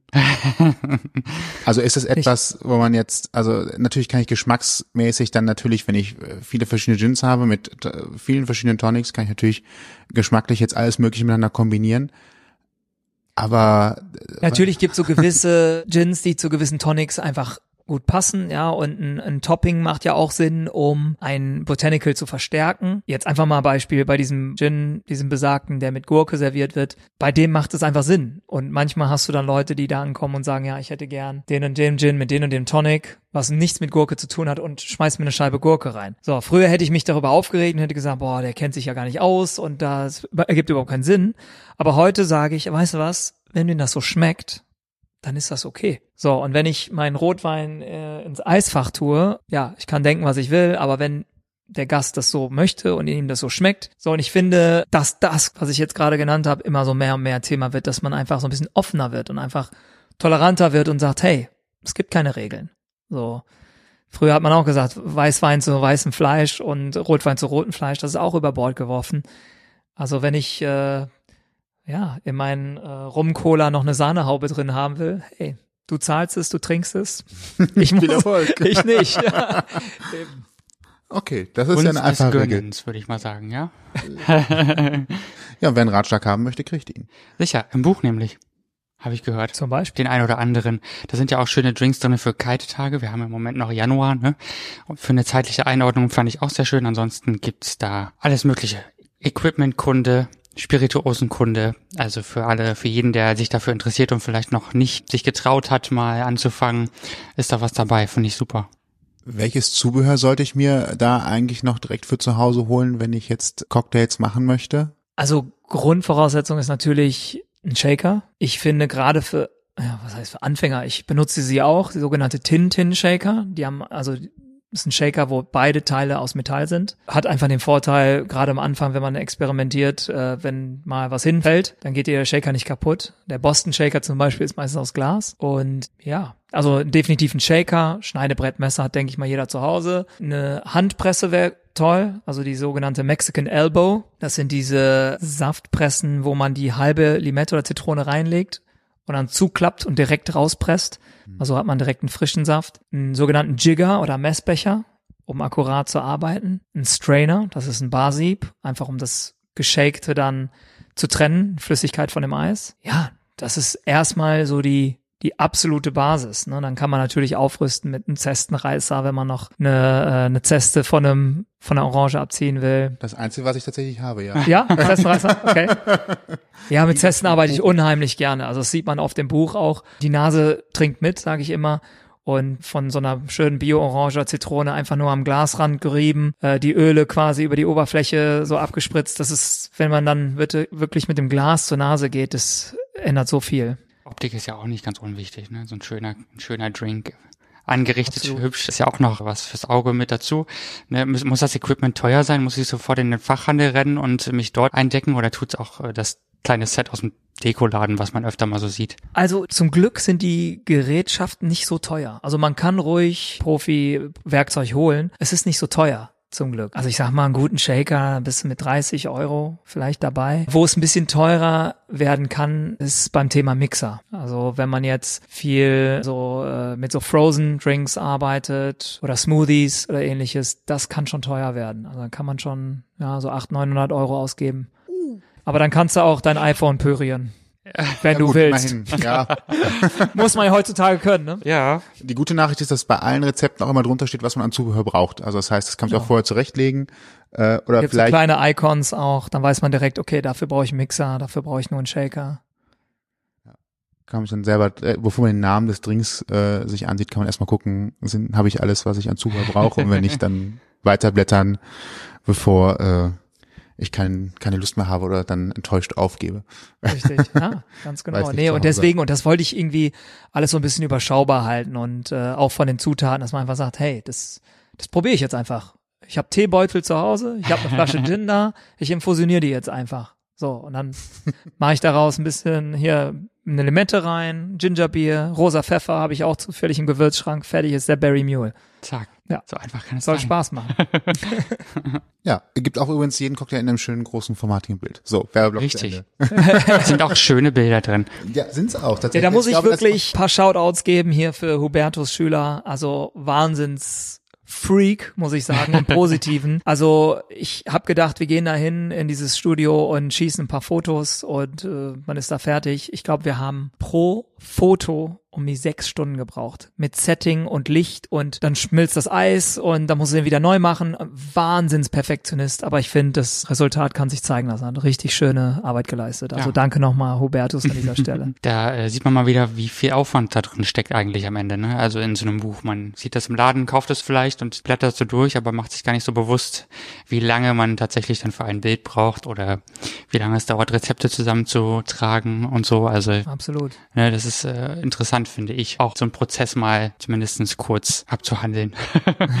Neben dem Buch bist du ja auch im Bereich, wir hatten das gerade eben auch schon mal kurz, im Bereich Cocktail Catering unterwegs. Genau. Was genau ist das denn jetzt? Saufen auf Rädern. Ach ja, prima. Wie war das mit Don't Drink and Drive? Nee, ähm, also im Prinzip ist es so, 95 Prozent der Kunden sind Firmenkunden. Das heißt, die buchen uns für Messen, für Firmen-Events, Gala-Events, überall, wo in Deutschland oder außerhalb von Deutschland irgendwie in irgendeiner Form zelebriert wird. Wir bringen alles mit. Wir bringen die Theke mit, wir bringen die Gläser mit, das Eis. Wir brauchen wirklich, ich sage den Kunden immer, wir brauchen eine Steckdose und ein bisschen Platz. Feierabend. Alles andere kümmern wir uns. Ja, und dann geht's ab 100 Cocktails los und bis oben hin, sky's the limit. Und das Verrückte ist, wenn ich das den meisten Leuten versuche nahezubringen, dann hören die sich das an und sagen, okay, du machst also auf Veranstaltungen Cocktails und was machst du im echten Leben? Ja, Und das ist, es ist unfassbar. Also wenn, wenn man das wirklich verfolgen würde, äh, wie viele Events das im Jahr sind. Also wir sind jetzt gerade heute, während wir sprechen, packen wir gerade für drei verschiedene Events. Ein Event ist auch in Berlin. Also das, es gibt da keine Grenzen. Irgendwo wird überall irgendwie gefeiert. Und da kommen wir ins Spiel. Wie bist du auf die Idee gekommen, das so rumzumachen? Du hast ja eben schon gesagt, du hattest eine, eine eigene Bar, wo du sesshaft warst letztendlich. Wenn du natürlich jetzt sagst, ich mache das mobil, mal abgesehen davon, dass man natürlich Mitarbeiter haben muss, die das auch mitmachen, die auch mobil sind, auch mobil sein wollen, dann die Herausforderung, genug Platz haben, alles immer aufbauen, alles muss wohl sortiert sein. Es muss trotzdem das Gefühl sein, dass die Mitarbeiter relativ schnell die Zutaten finden, die sie gerade brauchen, obwohl es eine andere Umgebung ist. Wie kommt man auf die Idee, das umsetzen zu wollen und den Stress allen zumuten zu wollen? Also ich muss sagen, ich habe das Rad nicht neu erfunden. Ich habe es aber kennengelernt äh, per Zufall. Und ich bin sehr, sehr dankbar für diesen Zufall. Und zwar äh, habe ich BWL studiert damals und gehörte zu diesen Studenten, die so irgendwie BWL studiert haben, weil sie nicht wussten, wohin mit sich. Und war also dementsprechend auch nicht gut in dem, was ich tat. Hatte aber schon davor auch eben diese, diesen Cocktail-Workshop, von dem ich eben erzählt habe, gehabt. Den Workshop hatte ich 2001 und studiert habe ich von 2001 bis 2005. Und Ende 2005 kam dann ein Anruf. Und ich saß in der Vorlesung und es war ein Kumpel, der sagte, hey Nick, ich hab's total verpennt, ich habe einen Job angenommen und ich schaff's nicht dahin. Kannst du für mich einspringen? Und ich sag, wann? Und sagt er, jetzt. und diese Vorlesung war richtig wichtig, ja. Und das war wirklich so der Schlüssel, der Turning Point meines Lebens, weil ich bin aufgestanden und bin gegangen und habe gesagt, ich mache den Job. So, und dieser Job war für einen Cocktail Caterer. Das heißt, da bin ich das erste Mal in Berührung gekommen mit dem Thema Cocktail Catering und habe gesehen, wie, wie geil es ist, dass es da überhaupt eine Sparte gibt. Und für mich war das die Antwort, weil ich konnte dieses theoretische Wissen, was ich im Studium ja schon mitgenommen habe, verbinden mit dem, was ich leidenschaftlich immer schon gerne getan habe, nämlich Cocktails mixen. Und so war die Idee dann geboren. Habe ich so ein bisschen Copy-Paste dann äh, gemacht und gesagt, hey, das das kann ich auch. Und ähm, das mache ich jetzt seit 2005. Und die Bar kam danach. Die Bar kam dazwischen. Okay. 2011. Und ich habe einfach gemerkt, also da war ich wirklich kurz vorm Burnout, kann man echt sagen. Und musste mich für eins der beiden Sachen entscheiden. Und ich habe gesagt, hey, mein Baby gibt's jetzt schon länger. Und das ist das, wofür mein Herz schlägt. Und ich gebe die Bar ab und mache nur noch mein Catering. Und das war alles richtig so. Wie ist es, wenn man auf einmal merkt, dass man jetzt nicht nur eine Veranstaltung an einem Abend hat, sondern auf einmal nochmal drei parallel? Das ist ja auch irgend, also irgendwann steht man halt dann, kriegt halt vielleicht für einen Abend zwei Eventvorschläge rein und sagt halt, na, eigentlich kann ich nur einen machen. Und dann sagt man so, ich versuche jetzt einfach mal mit zwei gleichzeitig, hole noch ein bisschen mehr Equipment. Leute habe ich inzwischen, die ich habe, muss gucken, dass ich die vielleicht nochmal so aufgesplit kriege, dass erfahrene und neue Kollegen da miteinander zusammenarbeiten? Oder wie ist das? Also man muss ja irgendwann diesen Sprung gehen und sagen, ich bin nicht mehr persönlich dabei, leg's jetzt mal komplett in andere Hände und Richtig. Bei einer mhm. Veranstaltung muss ich einfach darauf vertrauen, dass es läuft. Das ist ja so, wenn du sagst, das ist dein Baby und du hast sogar irgendwann dich dafür entschieden, das Rest, äh, die Bar sein zu lassen und nur das zu machen. Das heißt, man muss auch so ein bisschen sagen, okay, ich äh, lerne oder ich kann abgeben. Also es ist eine Selbstständigkeit, es ist ein eigenes Unternehmen. Da ist ja keiner mehr drüber, der sagt, äh, wenn es schief geht, ja, ja, sitzen wir irgendwie aus, wir haben genug Kapital im Hinter, in der Hinterhand, sondern man sitzt ja auf einmal selber in der Managerposition und Absolut. muss eine Entscheidung treffen und Leuten vertrauen. Wie war der Schritt? Also ich habe vorher als ich eine One-Man-Show war, also mir so eine Art, das war noch auf Facebook, habe ich mir so eine kleine Barkeeper-Gruppe aufgebaut, also von freelancenden Barkeepern. Das heißt, ich hatte immer Zugriff auf diese Barkeeper, die ihren Job super gemacht haben, sie waren top motiviert, sie waren gut bezahlt und konnte dadurch auch mehrere Jobs gleichzeitig annehmen. Das habe ich eine Zeit lang gemacht. Dann habe ich aber gemerkt, natürlich, die Jungs leben davon, die zahlen ihre Versicherungen und und und.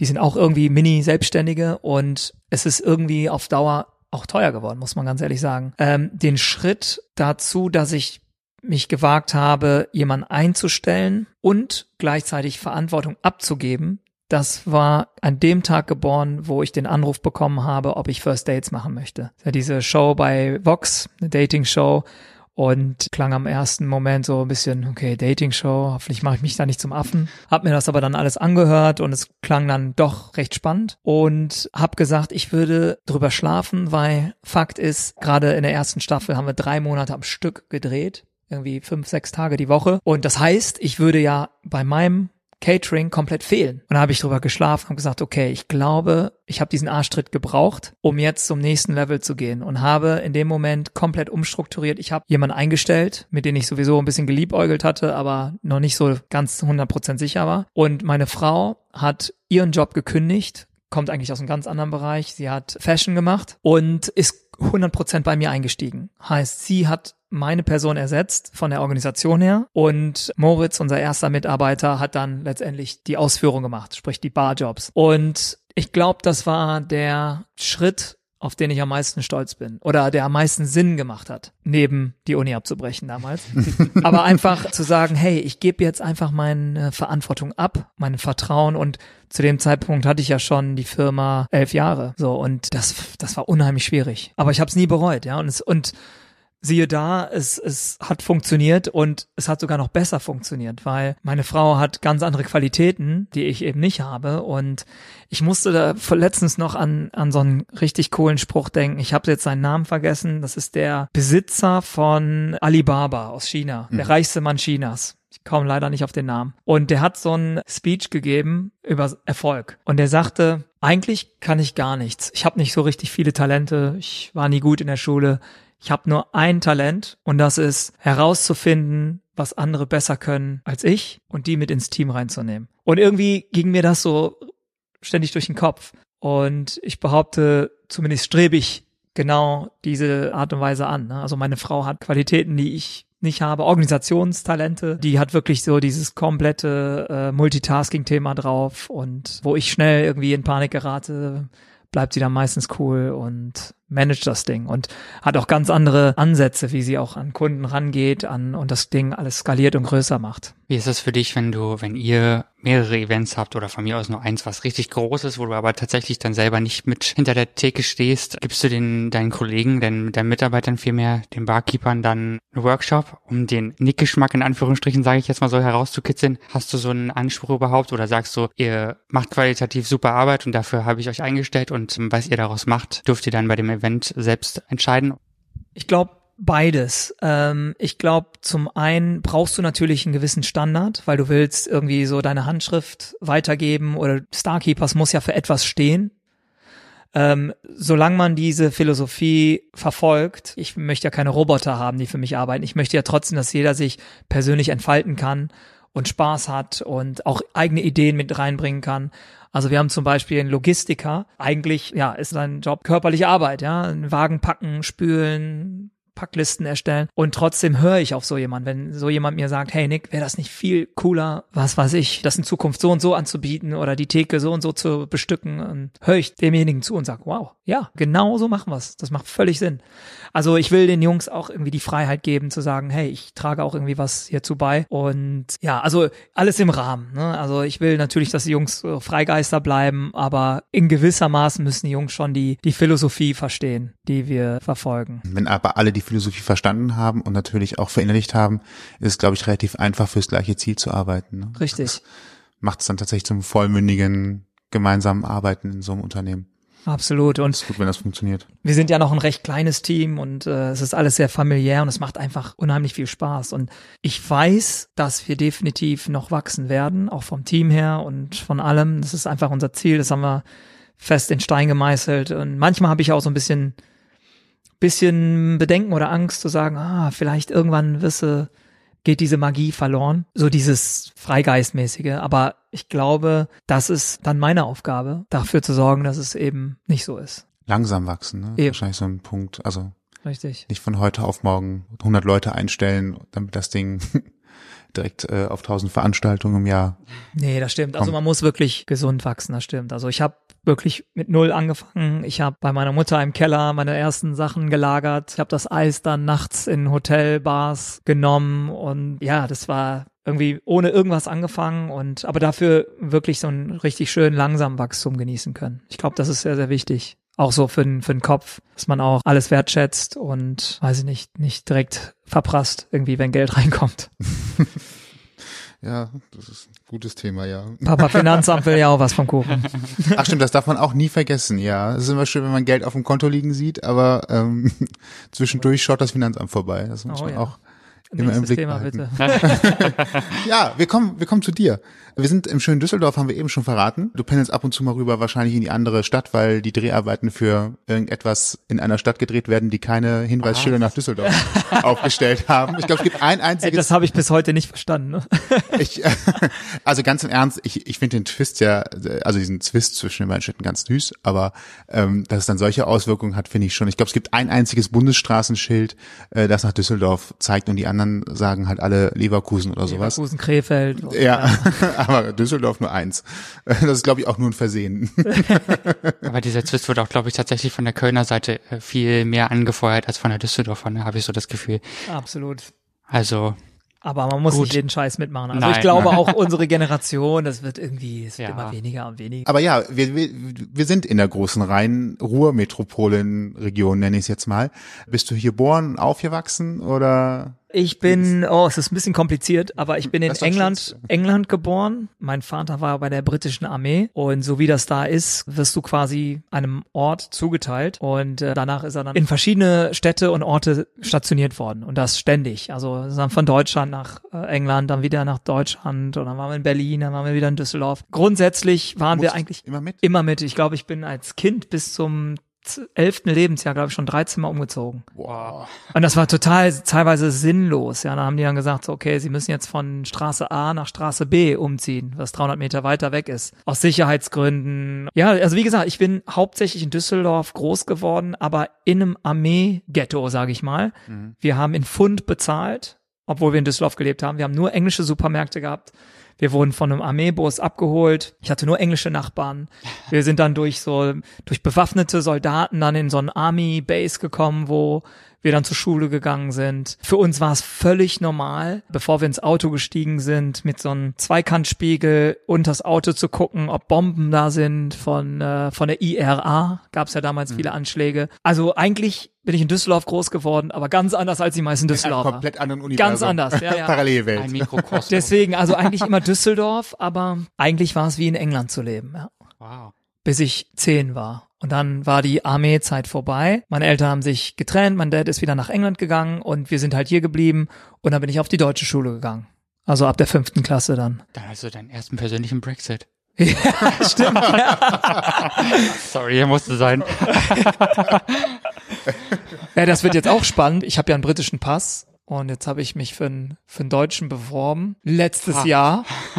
Und da kam dann irgendwann so ein Brief, ja, aufgrund der hohen Nachfrage, ne, weil jetzt alle Engländer, die halt hier sind, wollen natürlich jetzt einen deutschen Pass und das, das dauert jetzt einfach seine Zeit. Ne? Das ist jetzt anderthalb Jahre her, ich habe immer noch keine Antwort. Musst du durch einen Test nochmal durch auch oder wird es anerkannt? Ich nicht. Also ich oh, bin äh, ich bin lang genug hier, ich habe eine Firma, ich glaube jetzt nicht, dass ich da irgendwelche, aber äh, weiß ich nicht, es ist aber, alles unbekannt. Aber äh, ich, ich meine, man hat jetzt zwar schon von gehört von EU-Bürgern, die in Großbritannien sind, die, glaube ich, irgendwann unter Umständen irgendein Aufenthaltsdokument benötigen könnten. Ist das denn umgekehrt genauso? Also ich bin jetzt bis jetzt davon ausgegangen, die EU war ja jetzt gar nicht bestrebt darin, also eigentlich passt es vielen EU-Ländern äh, ja überhaupt nicht, dass dieser Brexit überhaupt stattfindet, weil eigentlich ja hatte, war ja alles gut, in Anführungsstrichen. Und äh, damals war alles besser. Äh, ja, und äh, das ja jetzt so passiert.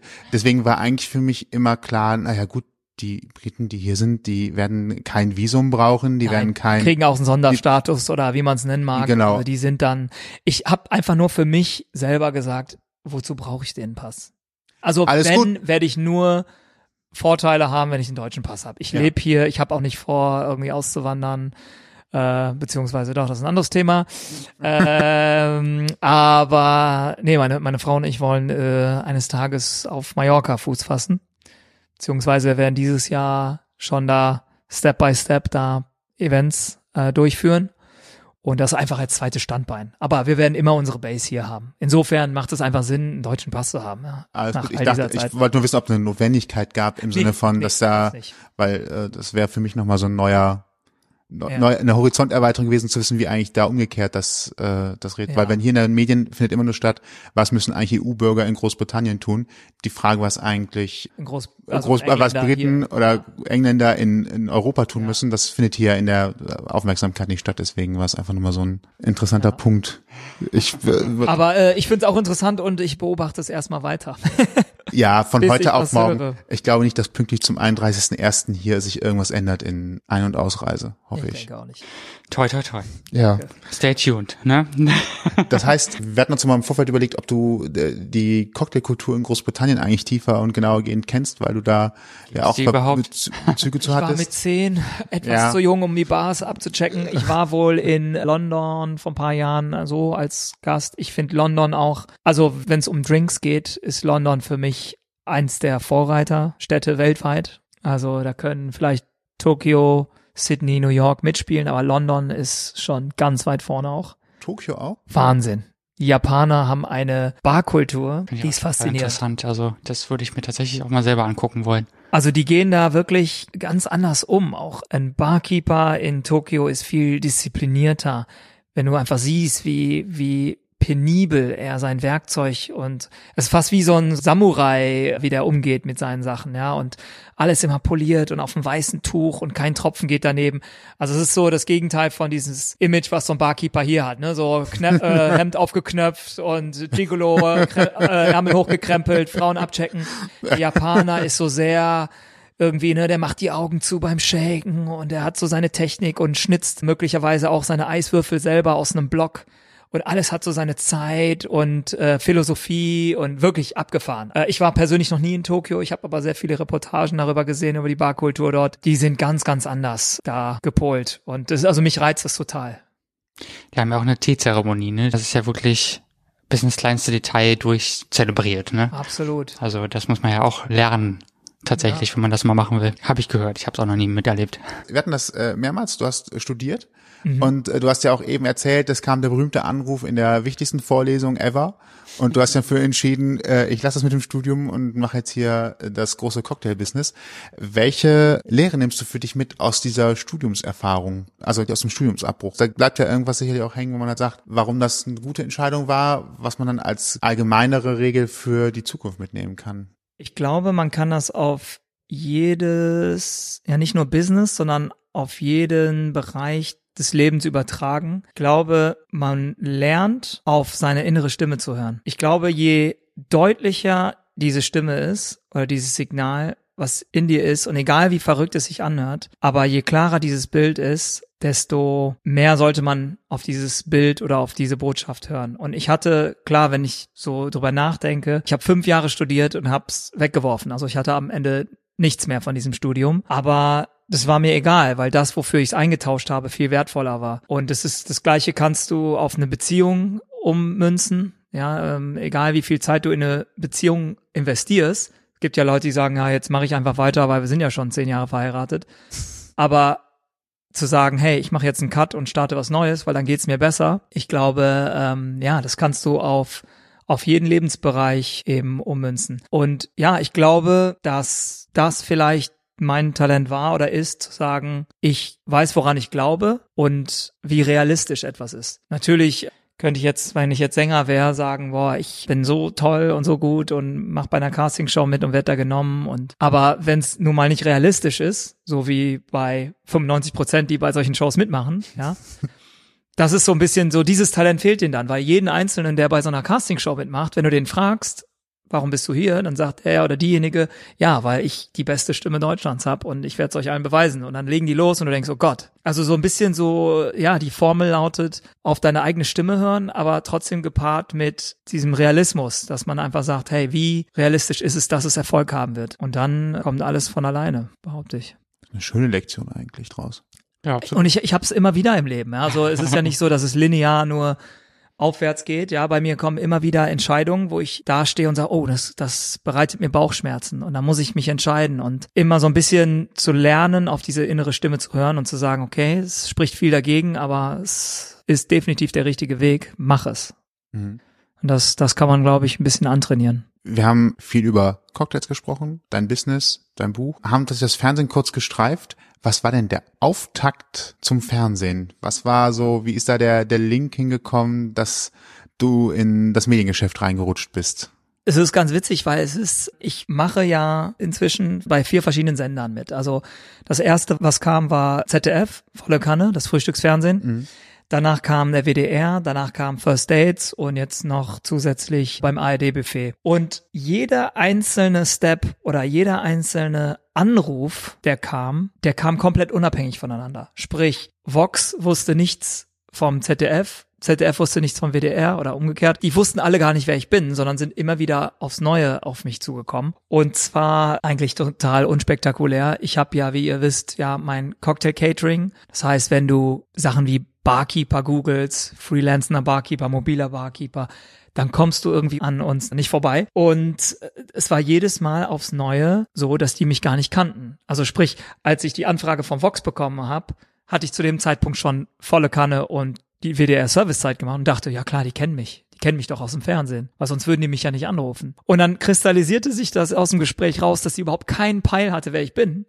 Und dass sie einfach irgendeinen Barkeeper wollte und irgendwie im Internet auf meine, auf meine Seite gestoßen ist. Ja, und dann habe ich, als ich das gemerkt habe, habe ich gesagt, okay, sie will irgendeinen Barkeeper. Ich bewerbe mich jetzt trotzdem auf diesem Wege jetzt selber für First Dates und ja, es hat dann irgendwie nach ein paar Gesprächen geklappt. Roland hatte mich tatsächlich ausgesucht. Er sagt, hat mein Video angesehen und sagte, ja, den möchte ich. Das passt. Weil wir müssen ja letztendlich auch miteinander klarkommen und das tun wir auch. Wir verbringen sehr viel Zeit on-cam und off-cam auch miteinander. Wir fliegen jetzt tatsächlich in Urlaub auch zusammen. Also wir haben uns da gefunden, sagen wir es mal so.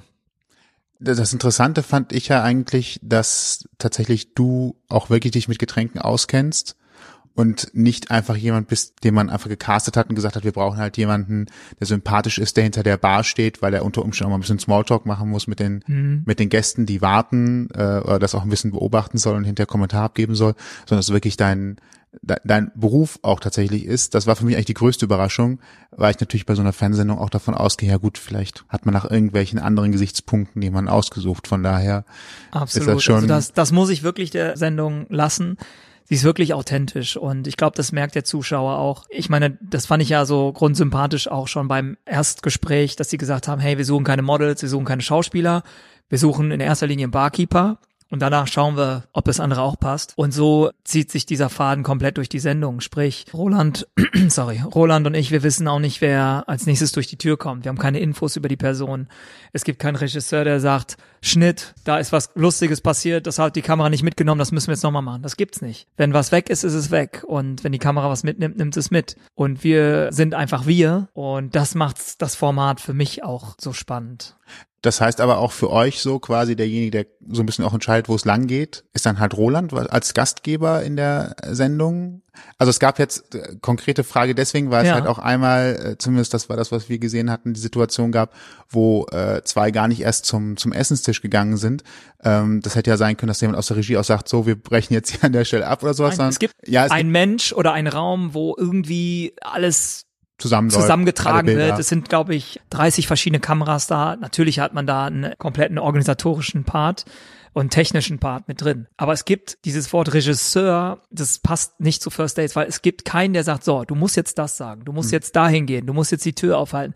Das ist so, als wäre es Rolands Restaurant und der entscheidet, ey, weißt was, du hast dich daneben benommen, ich schmeiße ich jetzt raus, beispielsweise. Mhm. Oder ich finde, das Date sollte hier zu Ende sein. Das kann und soll er entscheiden alles. Und das tut er auch. Und das ähm, äh, manchmal kriege ich auch äh, die Frage, ob das wirklich nicht alle Schauspieler sind oder wie irgendwie gecastet wird. Und es ist wirklich, da steckt ein riesen Team hinter, was den ganzen Tag nichts macht, außer zu casten und die machen dann so richtig guten Job. Und vielleicht ist es für viele anfangs auch nicht so nachvollziehbar, warum man gewisse Leute miteinander vermatcht. Aber äh, ihr könnt mir eins glauben, es gibt da wirklich genug Matching Points, die theoretisch passen würden. Vielleicht kommt es leider beim Gespräch dann nicht zum Vorschein oder die Leute sind nervös oder verkaufen sich manchmal als was anderes.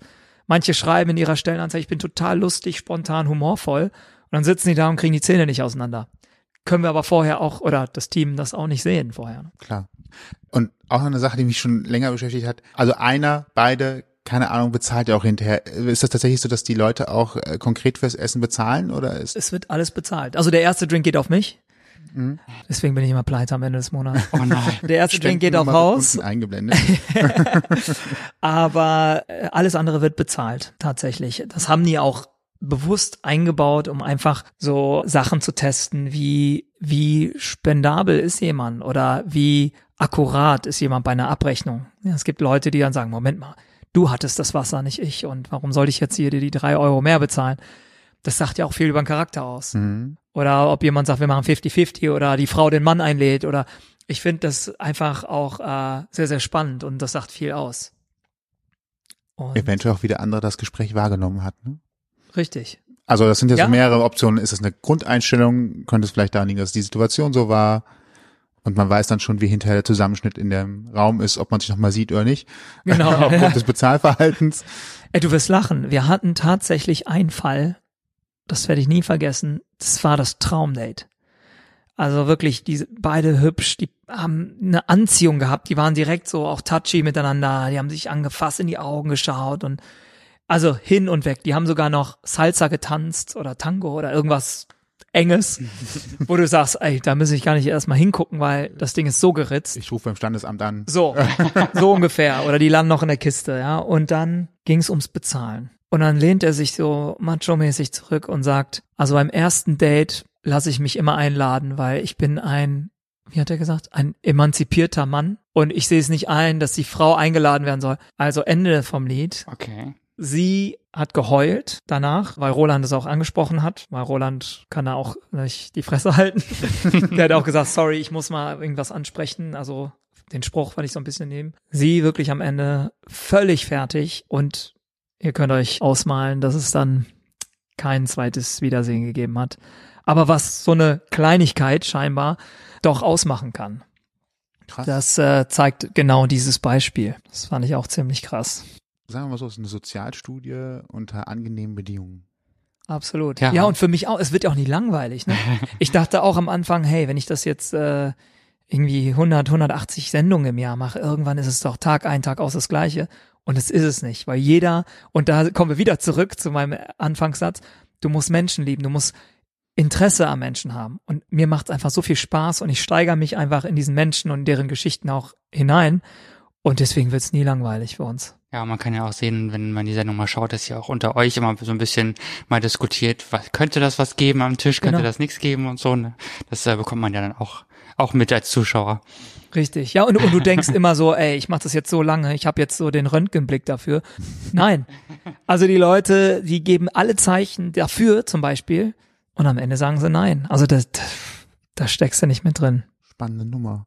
Ja, finde ich auch. Spannend. Was sind, äh, was hast du für große Pläne für die Zukunft? Ehrlich gesagt, ich glaube, dass das Thema First Dates weiterlaufen wird. Ich glaube, das wird auch ausgebaut. Beispiel, ich weiß nicht, ob ihr das mitbekommen habt. Es wird im Frühjahr 2020 wird es das First Dates Hotel geben. Ah, Es ist alles schon abgedreht. Das haben wir letztes Jahr in Südfrankreich gemacht. Wird eine richtig coole Nummer. Primetime. Einmal die Woche und dann anderthalb Stunden lang Vollgas. Äh. Bei perfekten Wetterbedingungen im Hotel. Und da gibt's so geile Geschichten, die ich leider nicht vorausnehmen, wegnehmen darf. ja, also, Aber ich kann nur sagen, ich glaube, wir werden damit nochmal ganz andere Zuschauer ziehen und locken. Und ich denke, dass das auch so, wie wir das alle planen, erfolgreich wird, dass davon auch mehr kommen wird. Sprich, ich glaube, First Dates ist so ein gesetztes Ding. Das wird einfach jetzt Teil des Alltages sein für eine ganze Weile. Aber darüber hinaus, ich weiß es nicht. Also meine Traumvorstellung beispielsweise wäre vielleicht ein Format mit jemand wie Roland, wo es um das Thema Essen und Trinken geht. Mhm. Ne, weil Kochsendungen gibt's ja genug. Äh, ich trage meinen kleinen äh, Beitrag dazu bei, äh, wenn es um Getränke geht, aber irgendwie so ein verbundenes Ding, ja, wo man sagt, hey, es geht um Essen und Trinken und wie kann man das Ganze vereinen und vielleicht auch mit dem Thema Reisen verbinden, dass man sagt, man reist so ein bisschen durch die Welt und guckt einfach, was, was andere Kulturen so trinken, essen und verbinden eben. Ja, und in welchem Zusammenhang? Also gibt es vielleicht sogar bestimmtes Essen zu bestimmten Situationen, was einfach Pflicht ist, oder gibt es bestimmte Festivitäten, wo ein bestimmtes Essen einfach mitgesetzt sein muss, weil es Tradition ist, gelernt ist, Richtig. mit Glauben verbunden ist, wie auch immer. Ich glaube tatsächlich, das hat äh, viel Potenzial, Auf über den jeden Tellerrand zu schauen. Eben, und wer mag nicht essen und trinken? Ja, und davor, ne? es, es ist ja jeder, ja so. jeder wird's immer tun. Und das ja, verbindet ja Menschen auch ganz stark, ne? Das ist ja eigentlich auch das Schöne. Richtig. Das macht ihr ja schon ein Stück weit mit First Dates, wenn man so will, ne? Auch wenn es jetzt nicht von euch selbst ist, die Sendung, aber trotzdem geht es ja schon so ein bisschen in die Richtung. Also finde ich ganz cool. Und kommen wir jetzt zur allerletzten Frage. Ja, ich habe auch gerade, ich, mir ist gerade was aufgefallen. Was denn? Äh, als du die Karte geprüft hast, aber ich erzähl, erzähl ich dir nachher. Ähm, Ist dann alles okay? Ja, noch ist alles okay. Wir haben noch sechs Minuten. Ja, Ja, da muss ja ja, die schnell große gehen, ne? Abschlussfrage, die große Abschlussfrage äh, zum zum spannenden Ausklang. Was war dein schwerstes erstes Mal beruflich, privat, whatever, wo du gesagt hast, boah, also das jetzt zu machen oder das jetzt umzusetzen oder die Entscheidung zu treffen, den Weg zu gehen, das war schon krass. Naja, neben dieser Ursprungsentscheidung, nämlich die Uni abzubrechen, das würde vielleicht so in der Tabelle Platz eins bekommen, weil es einfach natürlich eine radikale Entscheidung war. Aber darüber hinaus, vielleicht das Schwierigste, was mir passiert ist, geschäftlicherseits, war eine Phase, wo ich doch ein sehr großes, schnelles Wachstum erlebt habe. Sprich, ich rutschte direkt in eine andere Einkommensstufe. Das Finanzamt klopfte natürlich öfters an der Tür. Und da war was, was ich in der BWL gelernt habe im Studium, aber noch nie in der Praxis verstanden habe, bis dahin. Und zwar, dass ein schnelles Wachstum ähm, dir tatsächlich vielleicht das Genick brechen kann. Und ich war wirklich kurz davor zu sagen, ich kann nicht mehr. Und nicht, weil keine Aufträge kommen, sondern weil zu viele Aufträge kommen. Ja, ich ähm, erkläre es immer so, ich, wenn ich jetzt einen Job in Berlin habe, eine Messe für vier, fünf Tage, ich fülle mein Auto mit 100 Euro Benzin, ich fahre nach Berlin, ich muss ein Hotel buchen, ich esse dreimal am Tag, ich kaufe die ganze Ware ein und dann komme ich wieder zurück und dann schreibe ich die Rechnung. Und gerade bei den großen Firmen, die lassen sich extrem viel Zeit und sagen sich, okay, ja, in drei Monaten zahlen wir. So, und wenn du jetzt diese Frequenz erhöhst, dass du immer mehr Jobs hintereinander gereiht hast, dann ist die Geschwindigkeit, wie Geld rausgeht, schneller als wie sie reinkommt. Und plötzlich stehst du da und sagst, wow, eigentlich müsste ich jetzt so richtig frisch sein, hab aber Minus, Minus auf dem Konto und kann mir nicht mal ein Brötchen leisten, so ganz überspitzt gesagt. Und dann hat man viel Umsatz, das heißt, das Finanzamt stellt um So, von richtig. jährlich auf Quartal auf monatlich. Es ist unfassbar. Also da kommst du wirklich äh, an einem Punkt, wo du sagst, ich schmeiß das Handtuch. Und da sich nochmal aufzuraffen, das war so ein bisschen die Kunst. Also für diejenigen, die es interessiert, meine Lösung darauf, auf dieses Außenständeproblem war, ein Kollege von mir hat mir von Factoring erzählt. Fand ich eine saugeile Sache, kannte ich aus der BWL, aber auch irgendwie in irgendeiner Schublade abgespeichert und vergessen. Und zwar heißt das, diese Factoring-Bank, die kauft dir deine Rechnung ab, zahlt die innerhalb von 24 Stunden und behält einen kleinen Prozentsatz. Aber somit konnte ich wiederum flüssig bleiben und weitermachen. Und das war so ein bisschen so mein Lifesaver damals, weil sonst weiß ich nicht, was ich gemacht hätte. Ja, und einfach nur aufgrund dessen, dass ich vielleicht ein bisschen zu schnell gewachsen bin. Gute Quintessenz daraus ist, es gibt immer eine Lösung, man muss sie nur finden. So also nicht, nicht den. Kopf zu schnell in den Sand stecken, sondern Lösung suchen und finden. Ist Es, mein, mein Motto ist, es ist niemals Game Over. Weil du kannst dir nicht vorstellen, auf, gerade auf Veranstaltungen, weil du verlässt ja deine Komfortzone bei Veranstaltungen. Du bist ja nicht in deiner Bar, wo du jeden Tag bist und jede, jeden Winkel und Ecke kennst von einer Bar, sondern du bist auf dem Messegelände, auf dem Freilandgelände, dann hast du ein Stromproblem oder du stehst im Stau oder so und da diese Coolness zu bewahren und zu sagen, hey, es ist niemals Game Over. Es wird immer irgendwie funktionieren. Der Kunde wird immer happy sein. Äh, ja, so war es zumindest bisher immer. Deswegen, das wäre so meine Quintessenz, ja. Ein schöner Blick. Vielen Dank, dass du die Zeit genommen hast. Oh ja. Wenn jemand dich kontaktieren möchte, mehr Infos über dich, dein Buch oder aber auch sonst was haben möchte, wonach googelt er, welche Seite sucht er auf, welches Instagram-Profil öffnet er? Also ganz einfach, äh, mein Instagram-Profil heißt so, wie ich heiße, Nick Schenker. Also eigentlich wie der Shaker geschrieben, nur ein N dazwischen. also ohne C. Und meine Homepage, ich habe eine private Homepage, die heißt auch nickschenker.de. Und wer wirklich an Caterings interessiert ist, also Cocktail-Caterings äh, jeglicher Art, wäre www.starkeepers.de. Alles zu finden. Prima. Wir verlinken natürlich wie immer alle Informationen für euch im Blogpost dieser Sendung. Genau. Ne? Vielen, vielen Dank, dass wir hier sein durften. Für deine Zeit, die du uns geschenkt hast, vor allem. Sehr gerne. Hat mir auch Spaß gemacht mit euch Jungs. Noch viele schöne auch. First Dates, die werde ich noch reichlich. egal wo. ja, und äh, für euch da draußen noch äh, eine schöne Fahrt, eine gute Nacht, einen guten Morgen oder was immer ihr auch gerade tut. Bis Genau. bald. Ciao. Tschüss. Don't drink and drive. Ausgang Podcast Die Gesprächsvollzieher. Deine Interviewreihe mit Menschen, die spannende Geschichten erzählen. Mit deinen Gastgebern Sebastian und Toni. Kostenlos anhören auf www.ausgangpodcast.de. Folgt uns auf Instagram unter Ausgang Podcast.